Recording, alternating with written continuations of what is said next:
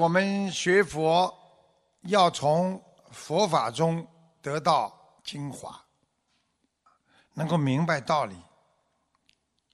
师父曾经看过《咸鱼经》里边第三卷当中有一个阿难所见闻的一个故事，师父觉得对我们学佛人非常有启发。今天呢，师父给大家讲一讲这个故事。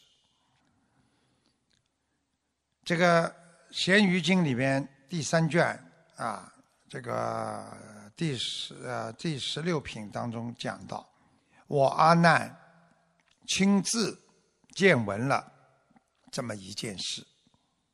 当时佛陀是在舍卫国祇陀精舍。舍卫国的波斯弥王驾崩之后，他的太子叫琉璃，继位为王，暴逆无道，下令攻进迦毗罗卫国。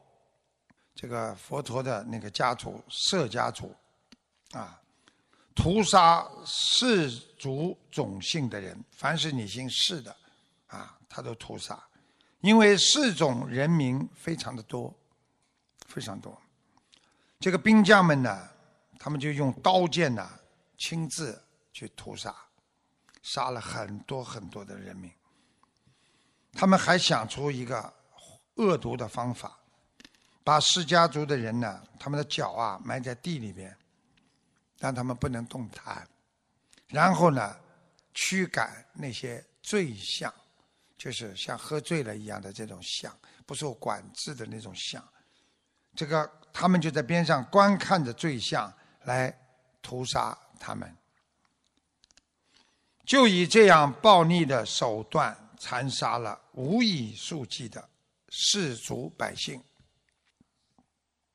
当时呢，在迦毗罗维国的贵族种姓妇女很多，他们见到这样残忍的屠杀场面，心中无比的。摧折伤痛，他们再也不愿意单恋在世俗的家庭里，他们都是贵族啊，所以他们一起出家，成为了比丘尼。这个迦毗罗卫国的人民呢，看到了这些女人，或是世种，或是王种，就是高贵的种姓，他每一位都是尊贵端正。国中第一，他们居然可以舍弃各种世俗的欲望，出家去修道，一共有五百人之多。所有国家的人民莫不发出感叹和赞美，啊，竞相要供养这五百位比丘尼。这些比丘尼相互告诉对方。我们虽然现在名义上是出家了，但是我们没有深入领受经法，没有服食法药，啊，这个贪淫嗔怒愚痴的种种都还没有消除。我们应当一起去偷罗南陀的比丘尼修行处去拜望他，就是一个。很有名的一个比丘尼，啊，请教领受经法，希望能够克制、消除种种不好的自己身上的毛病。即便前往，没想到他们到了啊，偷罗南陀比丘尼那里，顶礼问讯，各自陈述。他们先说。我们虽然是出家修行，可是还没有获得法宝和甘露，无法消除身上的毛病。唯愿开示指导，让我们能够明悟弃路。偷罗南陀比丘尼见了他们，心里想到：“哎呀，这些都是贵族种姓的妇女，正需他们来。”供养护持我们呐，我还是教导他们违反戒律，让我独自拥有衣钵，这才是安心快意的事啊！没想到他主意已定，就对那些比丘尼说：“啊，你们都是来自啊这个尊贵大姓的人家，家里的田宅啊、七宝啊，啊，就是每个人家里都很有钱嘛，都有金银琉璃呀、车驹玛瑙啊、琥珀啊、啊珊瑚为七宝。”还有象马奴婢啊，各种需求啊都不予匮乏。你们何苦舍弃呢？却想要遵循守戒佛陀的境界呢？做比丘尼呢？你们辛苦的求道修行，不如还是各自回到家里，夫妻男女共享爱乐。随着自己的意愿，想布施的时候就布施，累积福德，至少也可以享受这一世的荣华富贵啊！朱比丘尼听了这样的话，和他们心中想象的大相径庭啊！本来是来求佛法的，没想到他讲这个话，都心里非常的难受。本来的一片渴求之心啊，都没了，他们枉费了心力，难过的哭了起来。他们五百多人站起来一起离开。他们又来到微妙比丘尼修行的地方，另外一个比丘尼向前顶礼，如法问讯。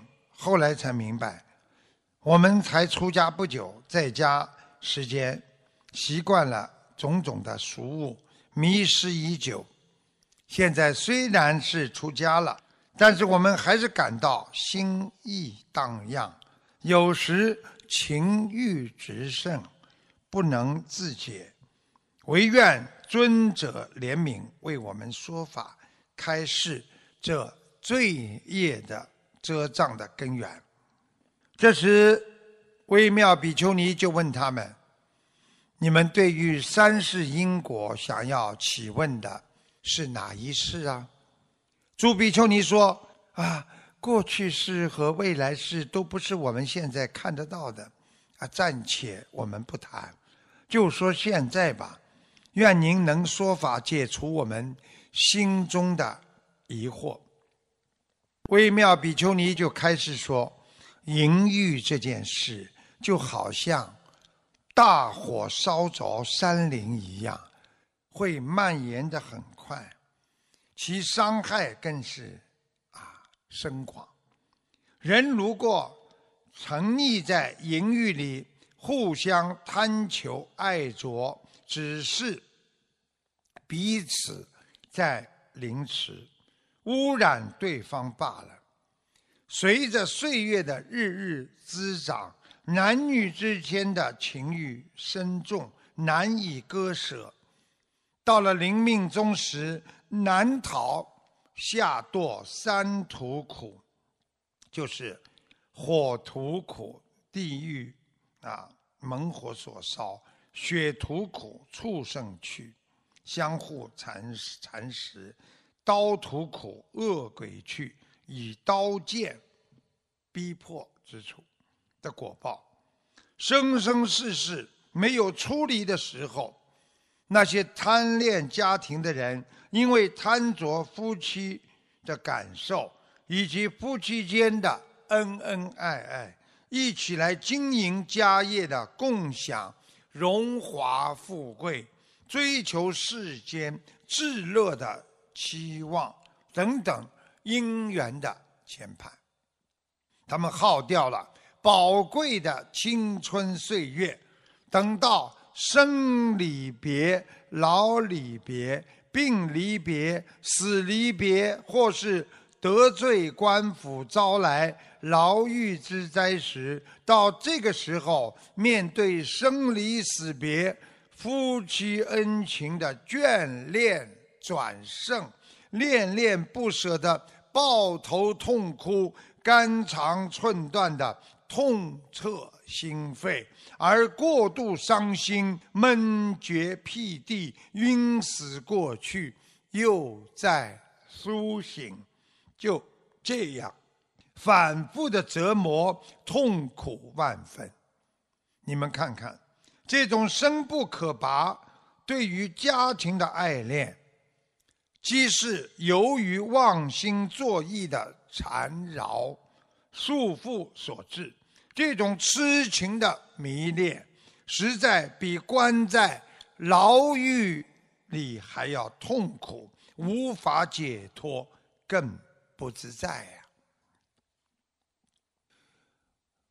我本来是生长在一个外道修行人的家庭，我的父亲地位尊贵，国中第一。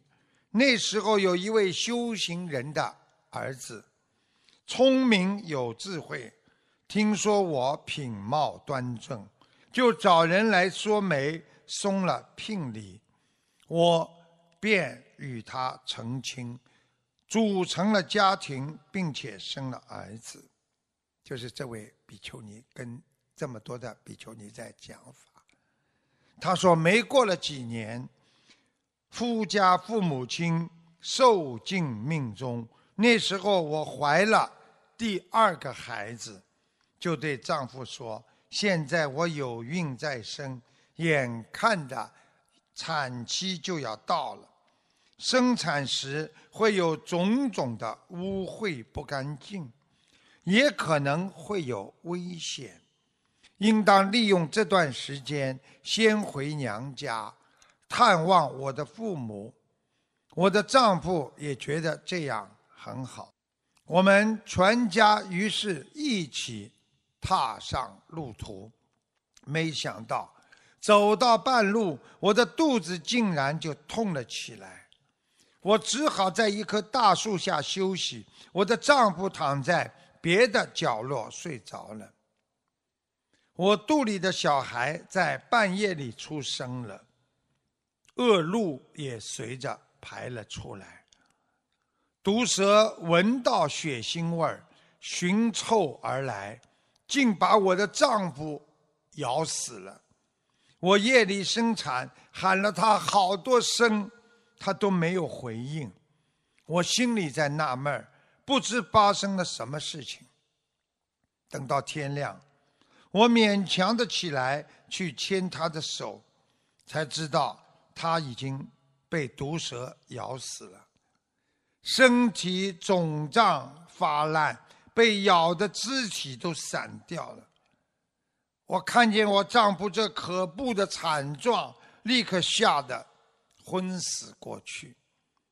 我的大儿子见到父亲惨死，放声哭叫起来。我听到儿子的哭叫声，又苏醒过来，只好抱起大儿子，骑在自己的脖子上。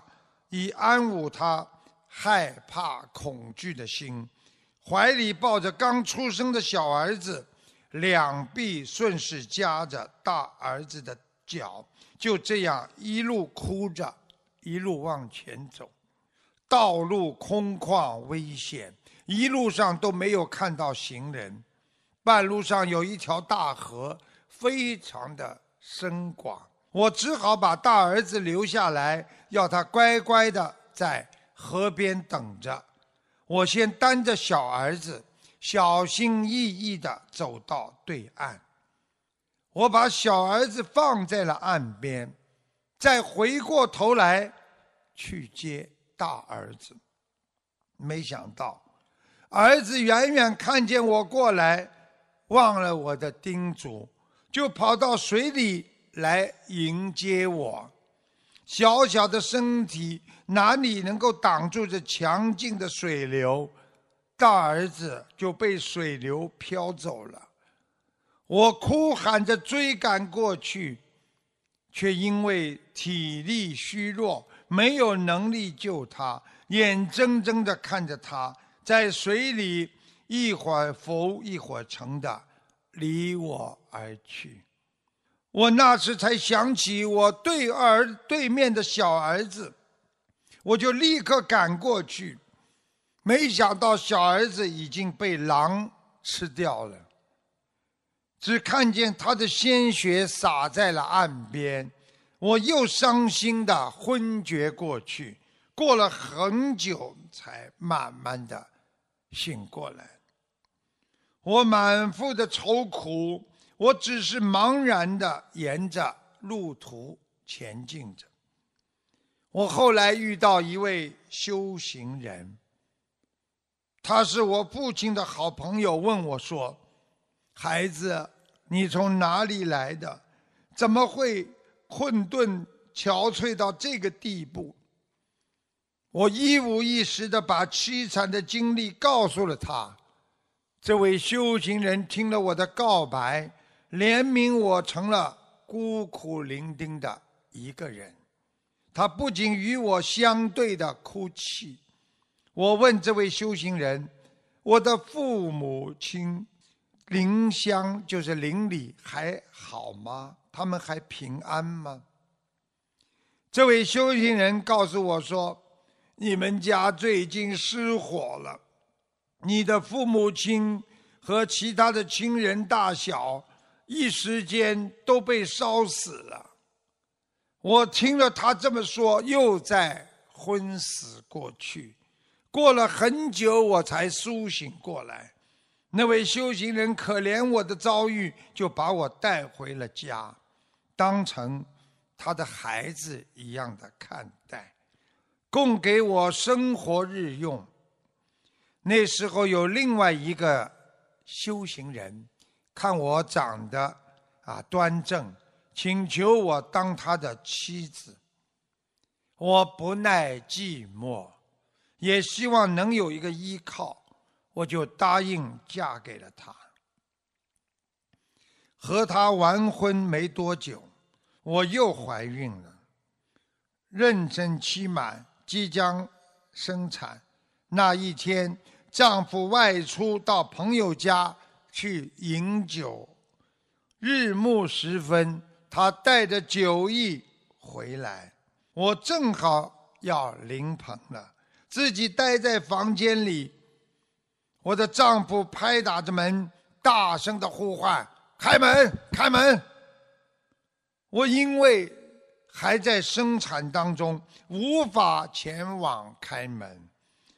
我的丈夫看无人前往开门，愤怒之极，硬把门撞开，冲进来，就对我拳打脚踢。我告诉他，因为我在生产，我在紧急关头，我没办法给你开门。他更加的生气。索性把出生婴儿给杀了，而且用酥油煎熬，逼我去吃。哎，真是禽兽不如啊！我怎么吃得下去？我不吃，他又狠狠的一顿拳脚。当我含着眼泪勉强的把孩子吃下去的时候，我心里酸苦无奈到了极点，我自己在想啊，难道是我的福根和福报都已经用尽了吗？为什么我会遇到这样的人，我还与他结为夫妇？趁着他酒后酣睡，我逃离了这个家，从此开始了四处流浪。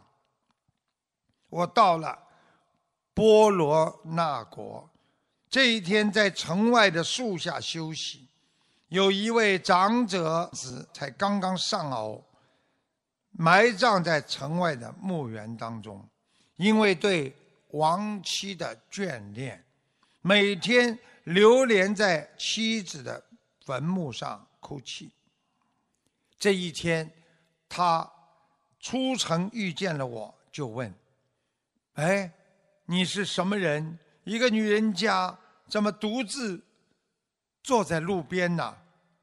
我就把自己的遭遇说了。他又问我：“我想邀请你一起进墓园看看，你愿意吗？”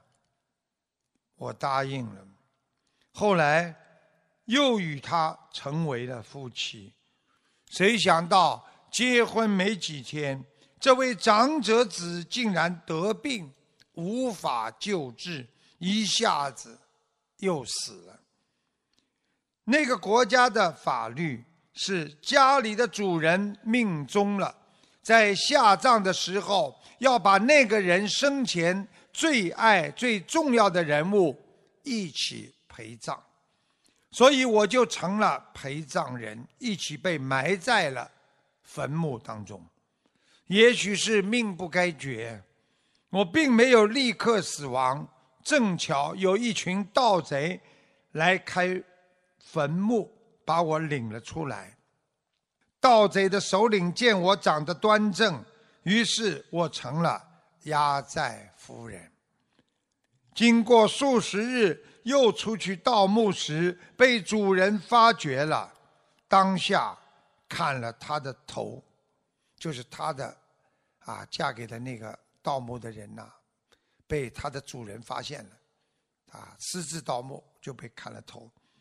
他的手下的徒众就拿了他的尸首回来给我，还是依照这个国家的法律，把我和他一起埋了。我孤零零的陪着尸体待在墓里，经过三天，并没有死去。正好有一群野狼来刨开坟墓，想要吃死人。坟墓被刨开，我又出来了。深重的苛责自己，我往昔究竟是造了什么的罪孽？不过数十日之间，遇上这么多的惨绝人寰的最苦，死也死不了，又再从坟墓里复生，哪里才是我的归依处啊？谁能让我的性命能够苟延残喘呢？他随即想到。我曾听说过，释家族的长子离开家庭学道，得到无上正等正觉，号称为佛，能通达过去未来的因果宿命。我何不前往拜祭，期望他的指导能让我身心得到皈依。主意已定，再不犹豫，立刻前往。我一心一意，只想赶到佛陀所在的奇环精舍。到了奇桓精舍，远远看见如来，就是佛陀了。那尊贵的气质，就像容貌的树中花那样显眼，更像众心中的明月。那时候，世尊以无漏三达，就是天眼、宿命、漏尽通，啊，天眼呢就是知道生死因果，啊，这个宿命呢，啊，这个就是知道过去的生死因果，漏尽呢就是知道现在烦恼，察知应是啊这位妇女的得度的时机。佛陀就率领众生啊来迎接他。他说：“当时我衣不遮体，啊，自惭形秽，只好弓着身体坐在地上，以双手掩着双乳，羞愧的连头都不敢抬起来。”佛陀对阿难尊者说：“阿难，你拿了衣服去给这位女人。”遮覆身体吧，我得了衣服，遮覆了身体，这才敢起身向世尊行最恭敬的头面接足礼，并且一一叙说我所受到的罪恶，唯愿世尊悲悯，听受我出家学道。佛即对阿难说。阿难，带着这个女人交付给交谈弥，就是我们说的大爱道比丘尼，就是佛的姨母，就是最早的一个啊，这个比丘尼出家的。交谈弥比丘尼啊，就教授他的戒法，啊，然后呢，他呢，啊，拜在了这个这个比丘尼的脚下，啊，让他呢成为了比丘尼。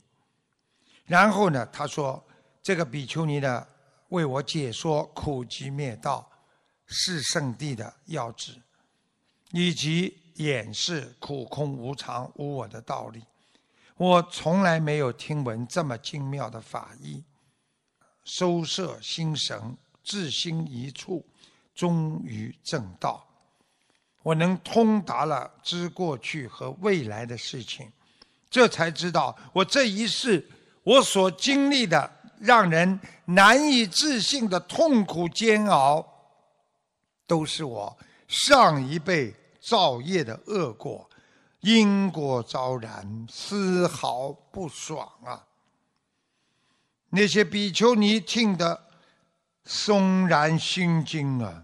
就五百个比丘尼呀，再次起问：“呃，师傅，那您过去是犯了什么过错，才会招致这一世这么大的痛苦啊？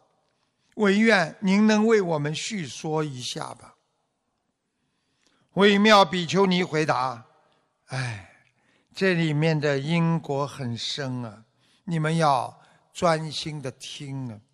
在过去世，有一位长者，财富无数，可惜一直没有子息，就没有孩子。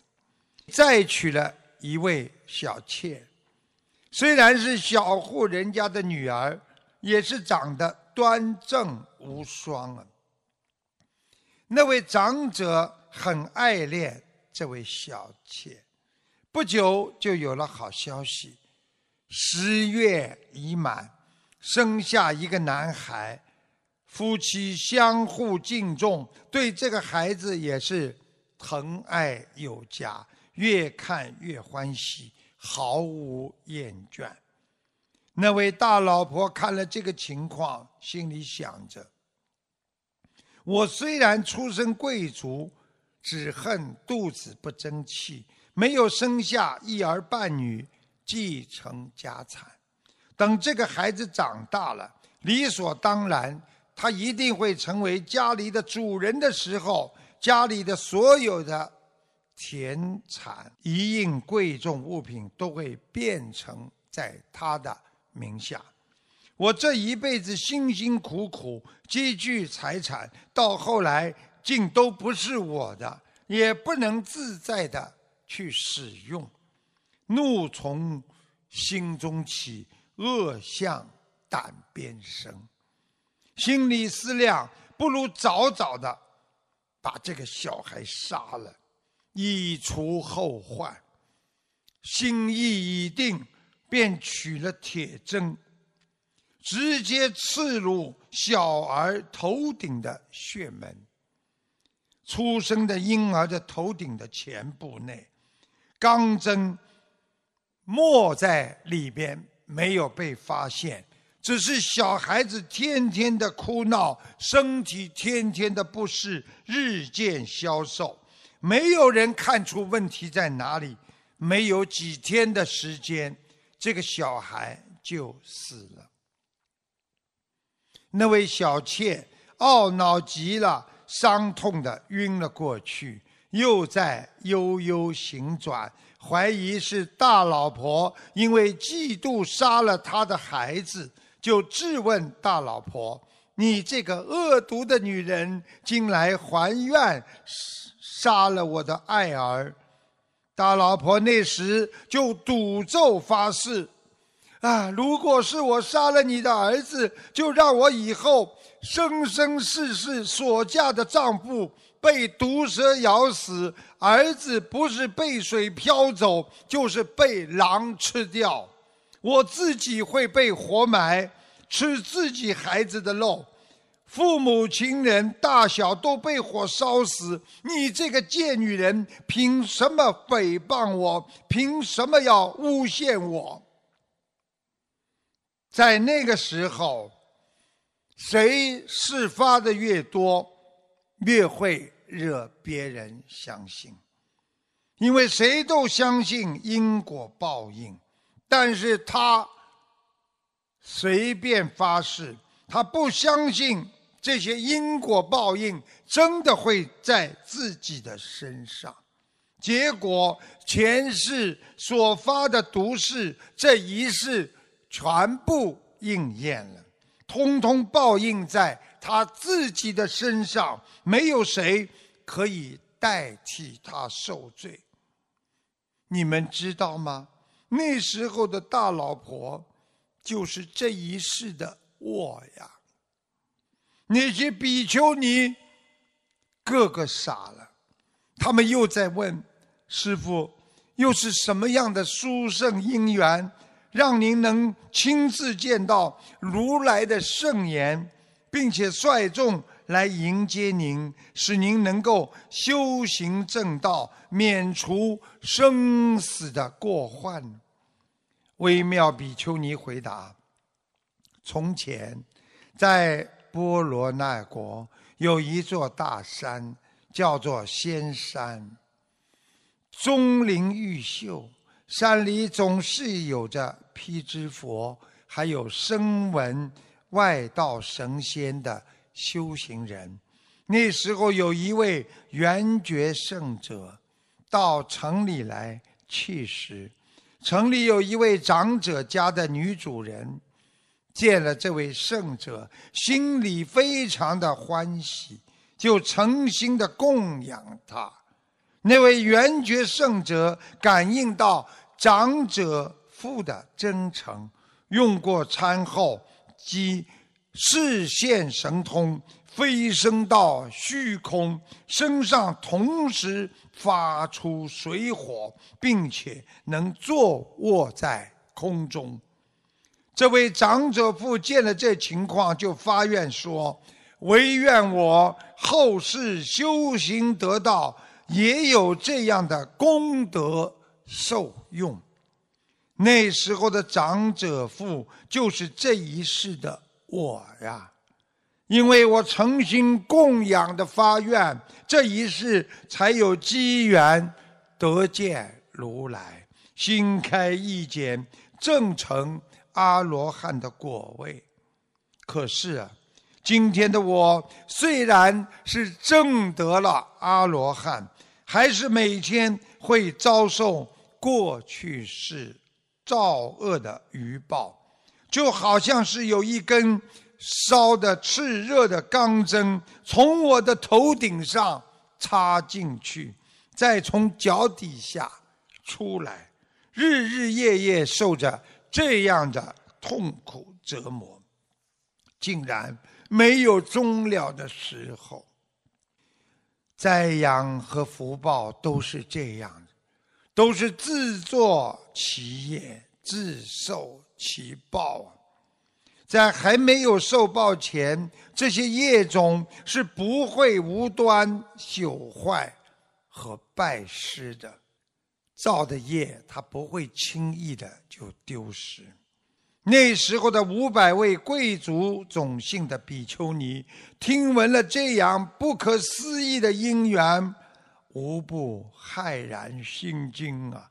深切的观察到淫欲的本质，就好像猛火一样，会烧掉一切。对于淫欲的贪着需求，他们再也生不起来，也体认到在家之苦，胜于牢狱的束缚。心事里的种种的污垢、烦恼。消除一定要静静，他们一时进入了愿力的决定心位，正成阿罗汉的道果。他们对微妙比丘尼禀白说：“我们因长久以来贪着淫处的觉受，对情爱的缠绵不能自拔。”今日有幸得到尊者的慈悲开导，让我们得以度脱无名的生死，而达到解脱的彼岸。佛陀知道了这件事，即赞叹道：“微妙比丘尼的作为，才是让人称心快意的事啊！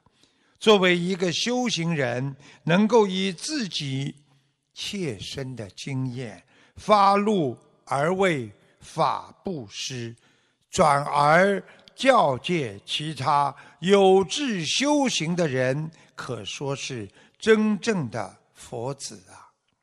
在齐陀金蛇请法的众人，听闻了这桩美事和佛陀的赞叹，无不欢喜雀跃，即恭敬的信受奉行，就是告诉我们，我们学佛人，在逆境、在顺境当中，都是有业而为。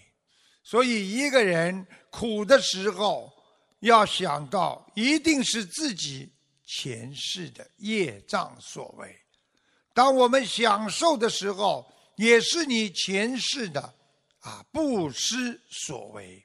所以，要消业障，消业障才能增福慧呀！增福慧，你才会有助缘呐。如果一个人是光明之人，就犹如天空一样的光明。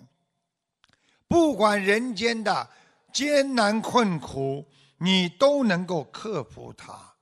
所以，希望我们学佛人能够从故事当中理解到，一个真正的修行人应该知因懂果，能够消除自己的业障。不应该在执着于自己现世的痛苦当中，而去无限的作孽，而引来无限的报应啊！今天跟大家。